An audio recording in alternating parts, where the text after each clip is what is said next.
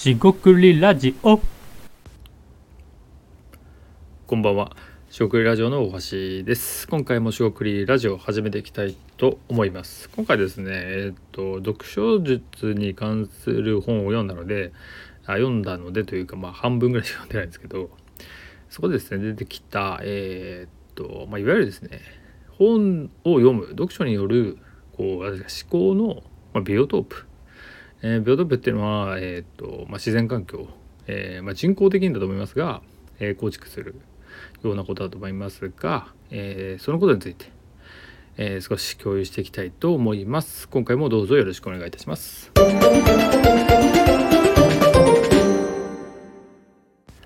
はい、仕送りラジオの大橋です。今回ですね、えーある本を読みました。えっと、再読、えーだけが創造的な読書術であるということで、この方ですね、永田さんですかね。えー永田のぞみさんという方が書かれた本ですと。えっ、とですね、しばらく積んどくしてたんですけど、つい最近ですね、ちょっと読みまして、半分ぐらい読みました。まあ、大、その、読書術ってみたいな、えっ、と、まあ、ノウハウというか、本の読み方みたいなところにはまだ入ってないですが、まあ、入ってなくてもですね、えー十分満足してるんですけども、まあ、何かっていうとですね、この方面白くて、えっ、と前著というか前作はですね積んどくだけが完璧な読書術である。確か完璧な読書術だったと思いますけど、えーそうですね合ってますね、えー積んどくこそが積んどくこそがですね完璧な読書術であると、でそういうタイトルを書かれた方なんですけども、えーちょいちょいですねその前作の話も、えー出てくると、えー僕は読んでないんですがそこでですねえっとまずですねえー初めて聞いた人は、えっと読書術っていうところで本を読む行為というのを多分限定的に捉える方が多いと思うんですが本を読んでないよねと。積んどくっていうのは、まあ、何かっていうと本を積んであると、えー文字通り本を、まあ、横に積むとか、まあ、縦に置いといてもいいんですけど、えー積んであると。読んでない状態を指します。えーでその本を、えー積んどくしてある時にえー読んでないじゃないですかとでそれ読書術って言っていいんですかと、えーいう話を、まあ、もしかしたらリスナーのあなたもですね思ったかもしれません。でえっ、と言っていいか悪いかっていうですねそういう正解とかねあのないんですけど、まあ、ここでは言っています。つまり読書術であると。で僕の解釈も入るんですが、えーなんでそんなことを言ってるかっていうと積んどくって、まあ、何かっていうと本をまず買ってある状態です。ここでは、まあ、電子書籍もあるんですけど一旦紙の本としてくださいで紙の本を、まあ、僕も読書、えーすいません、えっと、積んどくしてあるんですけど、まあ、あの今ラジオの後ろに置いてあるんですけどその本ってどうやって手に入れたんですかっていうと自分が面白いとか買いたいと思ったあ買いたいと思ったり読みたいと思った本なんですよ実際に。で強制されてこれ買えって言われたものはまずないと。でその積んどく状態にあるもしくは積んどくする時に買っているわけですから読書術っていうのは、まあ、まあ競技といいますか狭い意味では本の読み方ですよね例えば目次から読むとか、まあ、再読もそうかもしれません重要なものに線を引きながら読むとか、えー読書記録をするとかあのそういうですね吟味するみたいなのも、えー読書術だと思うんですがここでですねその積んどくも多分購入した時点から、えー意図して選んでるわけなんで、えー講義では読書術でもういいんじゃないかなと僕も思ってます。で、まあ、その買いたいものを買ったからあはい読書術っていう意味じゃなくてむしろですね、えーもっと突っ込んだ話をするとその買いたくて買った読みたくて買って読もうとしているものっていうのは、あ、すごく重要なわけですよ。まあ、Amazon で言えばですね欲しいものリストみたいな感じかもしれませんし、えーそうなんですどうでしょうねアマプラとか Netflix とか、えーあとは、えー Spotify とか、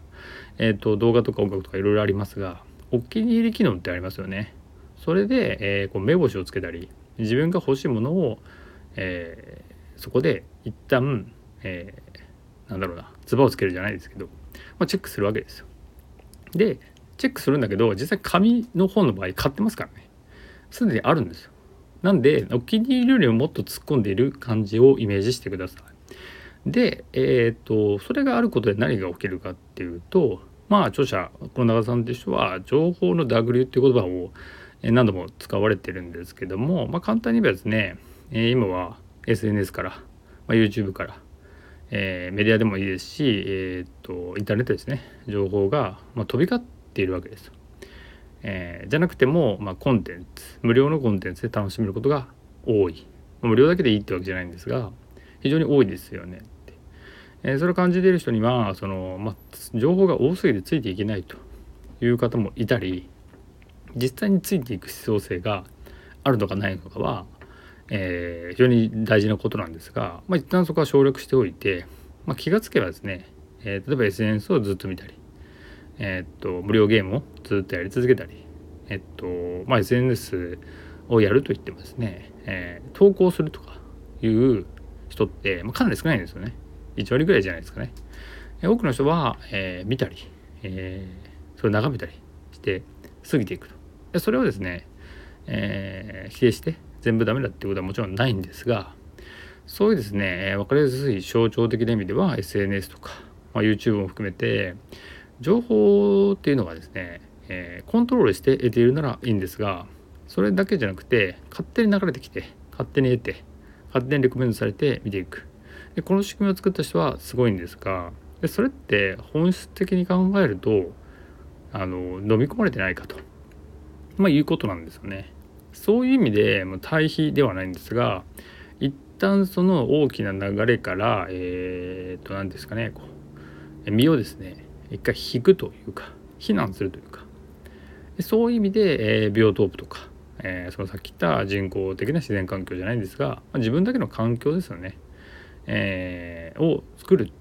て意味で、えー、積んどくがあると。つまりですねその積んどくっていうのを作ることである種防波堤になる。つまり堤防になるわけですね。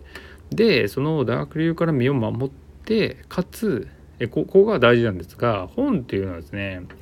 えっ、ー、と再読だけでもなく最初の所読でもその著者のですね言っていることを、まあ、理解しようとし、えー、する必要があるわけですね。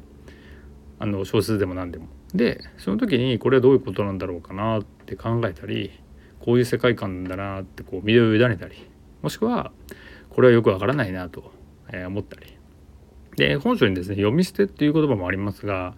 えっと全ての本に、えー、て言うんですかね。同じタイトルで臨むっていうような、えー、ことは多分ないなと僕も思ってましていろんな本を読んで読み方みたいなのを型の方ですね、えー、覚えていって、えー、なんだろうな実践していくっていうのが本の読み方としてはありえるかなと思うんですけども、まあ、そういうところであのその防波堤じゃないですが堤防を作って、えー、そのまあ、好きなものだけに囲まれるみたいな意味じゃなくてそのよ好きなものとか読みたいものを読んできた持ってきたところでそれが本当に面白いかまた別なんで、え、ただそこで、え、本としては対話をすると、えその本を手に取って積んどくしたものを手に取ってですね読んでみると、ま、それがですねえ心地よいか心地悪いかはまた別問題なんですが対応していってそこで考えるってことですね。著者の考えを解釈して、え、自分の考えと、え、ぶつけてみる。そこはあのー、イメージによるんですが対話的なので一方通行著者からの一方通行ではあるんですがこちらは、えー、1対1で個人対個っていうんですか、えー、これはどうなんだろう？これはどうなんだろうってことですね。何度もやり取りしていくっていうのが対話的かなと、えっと、僕も思っています。そういうことをできる時間まさに一人の時間みたいなことが生まれてくるんじゃないかっていうことを、えー、感じましたし多分女子はそんなこと言ってるのかなと。と思ってます。で長くなったんですがこれ結局どういうことかっていうと、まあ、自分で考えましょうとか、えー、まあ、思考とは言わないんですが、えー、自分でやってみましょうとかっていうのはまあ、アイデア出しとかもそうなんですが授業とかもそうなんですが自分で考えることが必要なんですよね。でもそれを、えー、っと僕もそうですがトレーニングも何もせず練習も何もせずいきなりできるわけないんですよね。なんでまあ本自体をそのなんだなんだかなこう人の考えを読んでどうするのみたいな 方も多分いらっしゃるかもしれませんが人の考えを読むことで自分の考えに気づいたりその人の考えと、えー、重ねる部分もあるしそうじゃない部分もあるしっていうふうにその考えとかを深めていくっていう意味ではやはりですねその読書がえ重要なんではないかなってことを思ったっていう話となります。であの気になってるのは読書とか YouTube とかそのデジタルアナログにかかわらずじゃあスマホとかウェブとかでいう記事がダメなんて思ってないんですけども、まあ、違い何なんだろうなってことなんです。でちょっと分かってないんですけどそのウェブ記事でも YouTube でもそれをですね噛み砕いて、えー、自分なり解釈しないと読み解けないなんかこう硬いせんべいじゃないんですけどそういうものであれば、えー、なんか対話的かなと思ったりします。まあ、ある種の難しさがあるというと怒られるかもしれませんが簡単になんか見ててぼーっとわかるみたいなものだと、まあ、ちょっと違うんじゃないかなと思ったりします。なんかなんかリラクゼーションみたいな癒しみたいになってるんでなんか違うかなと。もちろんそういうコンテンツがあることが悪いではなくて、えー、ここでいう対話的なものを、えー、て言うんですか促すこと、えー、がないと読書的と対話的と言えないかなと思います。えつまりどういうことかっていうとその YouTube でも SNS でもその頭を使って硬いなというようなコンテンツを見てて読んでいれば別にそのデジタルっていうなんだろうな手段といいますか情報の伝達が悪いわけではむしろないとむしろそれによって手堅く考えてるなら、えー、いいんじゃないかなっていうことを思うわけですね。ここ非常に難しいんですけど、えー、今僕ができる言語化としては以上となっています。まあ、非常にですねこれ読書術面白いところではあるかなと思います。えっと直感的にですね、えー、自分は何を考えて、え、どのように生きていくかみたいなことって割と哲学的で難しい部分ではあるんですが人一人でですね、えー、考え方とかまさに生き方とか、まあ、仕事もそうですし好き嫌いもそうですしね、えー、人とね違うからこそ面白いかなと僕は思ってます。そういう意味でですねこの読書えー、なんか硬いなと思ってる人は、えー、なんか僕がお伝えしたことは硬かったかもしれませんが別に硬いことをやれっていう意味ではなくてえー、っとなんかですねその身近にそういうちょっと歯応えのあるものというかとか環境ですよね。歯応えがある環境に入れるっていうそのなんだろう、えー、ベンチじゃないんですけど準備運動できたりとかですね、まあ、そういうのが大事なんじゃないかなっていうニュアンスで、えー、お伝えしました。まあうまくその辺りが伝わるかは分かりませんがまたですね、えー、URL も貼っとくんで興味あれば、えー、ぜひ見てみてください。今回は以上となります。食用ラジオ大橋でした。ここまでお聴きいただきましてありがとうございました。以上失礼いたします。